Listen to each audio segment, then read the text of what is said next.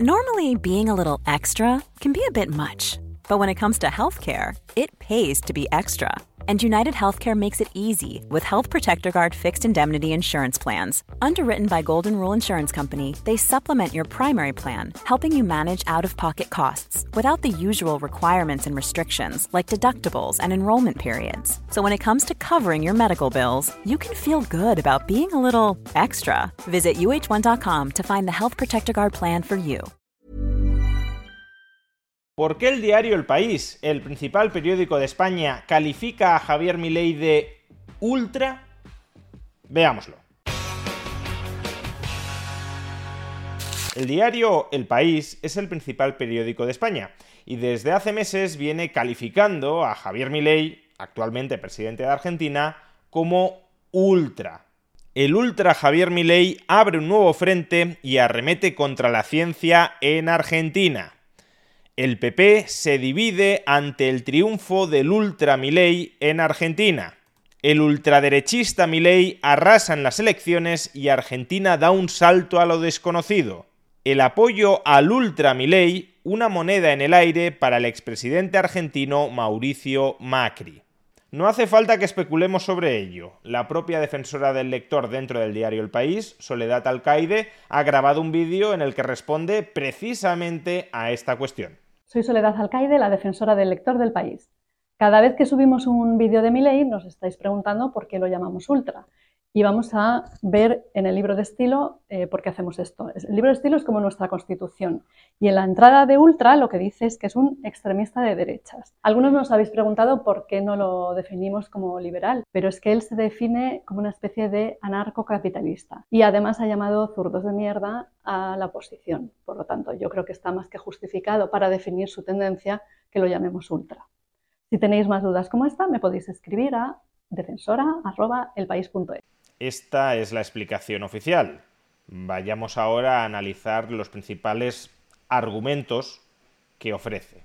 Primer argumento, porque lo dice el libro de estilo, su constitución y vamos a ver en el libro de estilo eh, por qué hacemos esto. El libro de estilo es como nuestra constitución y en la entrada de Ultra lo que dice es que es un extremista de derecha. Fijaos en el nivel de argumentación.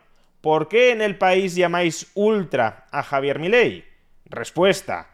Pues porque en el país hemos decidido que llamaremos Ultra a todo político que sea un extremista de derechas. Vale, muy bien, pero esto no responde exactamente a lo que te estaba preguntando. Por un lado, ¿por qué en el país, en el libro de estilo, habéis decidido que solo llamaréis ultra a los extremistas de derechas, pero no a los extremistas de izquierdas? Y a esto no se responde, simplemente se nos remite al libro de estilo del diario El País como si fuera una especie de verdad revelada. Pero el punto no es ese, el punto no es por qué el diario El País se ajusta a su libro de estilo, sino por qué el libro de estilo del diario El País dice lo que dice. ¿Por qué sois tan sectarios para considerar únicamente ultra a la ultraderecha, pero no consideráis ultra a la ultraizquierda? Pero es que, por otro lado, aun cuando obviáramos este problema de base, ¿por qué solo llamáis ultra a los extremistas de derechas, pero no a los extremistas de izquierdas? Aun cuando se obviara este problema de partida, lo que deberías argumentar es por qué crees que Javier Milei encaja dentro de esa definición de extremista de derechas. Porque si no presentas un argumento convincente al respecto, lo único que estás diciendo es llamamos ultra a Javier Milei porque en el país hemos decidido que solo llamaremos ultra a la ultraderecha y desde nuestro punto de vista Javier Milei es de ultraderecha. ¿Pero por qué lo es? ¿Por qué desde vuestro punto de vista Javier Milei es de ultraderecha? Y aquí es donde encontramos el segundo argumento de la defensora del lector. Javier Milei es de ultraderecha porque se ha definido como anarcocapitalista. Algunos nos habéis preguntado por qué no lo definimos como liberal, pero es que él se define como una especie de anarcocapitalista. Primero, es verdad que Javier Milei se ha definido en muchas ocasiones como anarcocapitalista, al menos desde un punto de vista filosófico, pero es que Javier Milei incluye el anarcocapitalismo dentro del liberalismo. Por tanto, en contra de lo que está diciendo la defensora del lector del diario El País, Javier Milei sí se define como liberal. Como liberal de tipo libertario, es decir, no un liberal clásico, sino un liberal moderno profundamente antiestatista. Lo podemos escuchar aquí de su propia boca. Y el honor que implica ser el primer presidente liberal libertario de la historia de la humanidad.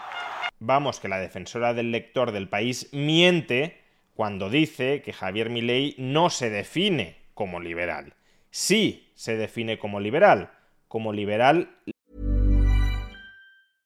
Normally, being a little extra might be a bit much, but not when it comes to healthcare. That's why United Healthcare's Health Protector Guard fixed indemnity insurance plans, underwritten by Golden Rule Insurance Company, supplement your primary plan so you manage out of pocket costs. Learn more at uh1.com. Libertario. Pero en segundo lugar, aunque solo se definiera como anarcocapitalista, siendo el anarcocapitalismo algo no integrado para mi ley dentro del liberalismo, ¿por qué motivo incluyes el anarcocapitalismo dentro de la ultraderecha? Es verdad a este respecto que el término derecha es muy vaporoso, pero si de alguna manera vinculamos, asociamos la ultraderecha con el fascismo, uno de los principales objetivos del fascismo es un Estado grande y muy poderoso. Si acudimos al texto La doctrina del fascismo, escrito por Benito Mussolini, que algo sabía sobre esta cuestión, podremos leer lo siguiente.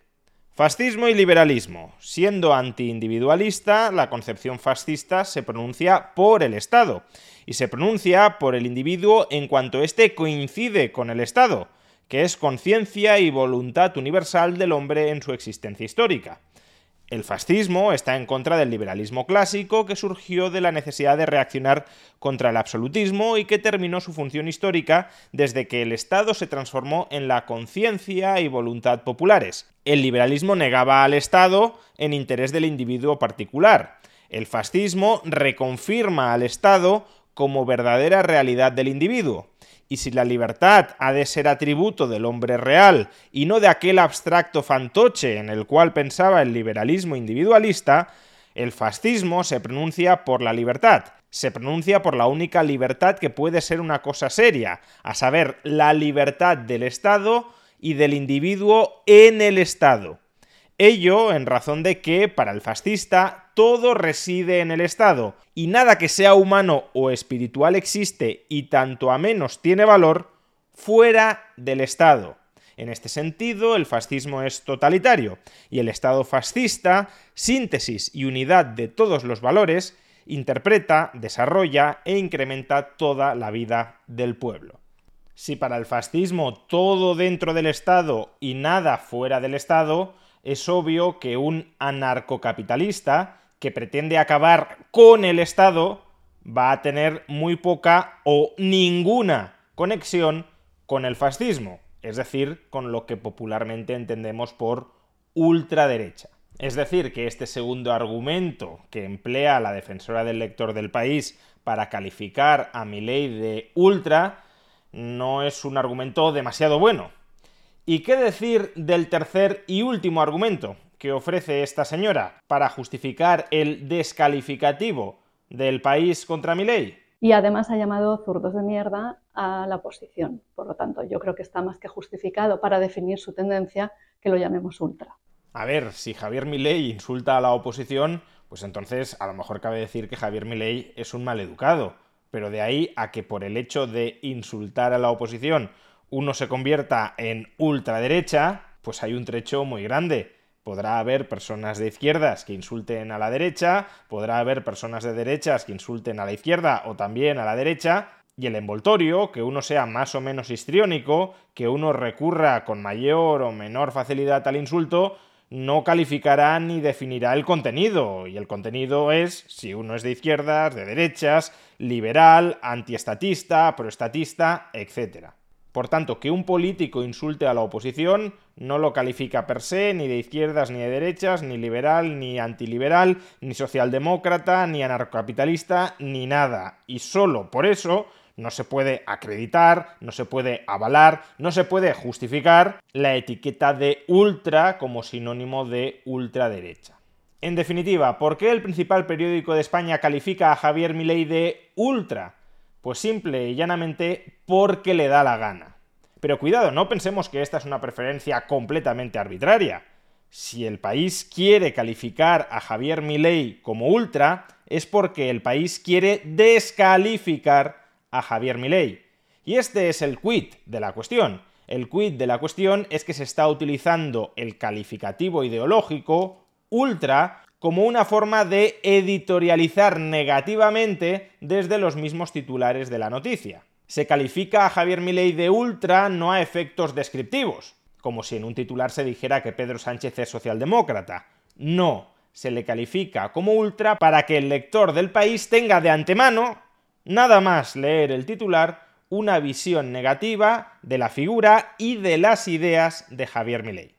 Es decir, que el país califica a Javier Milei como ultra para manipular al lector.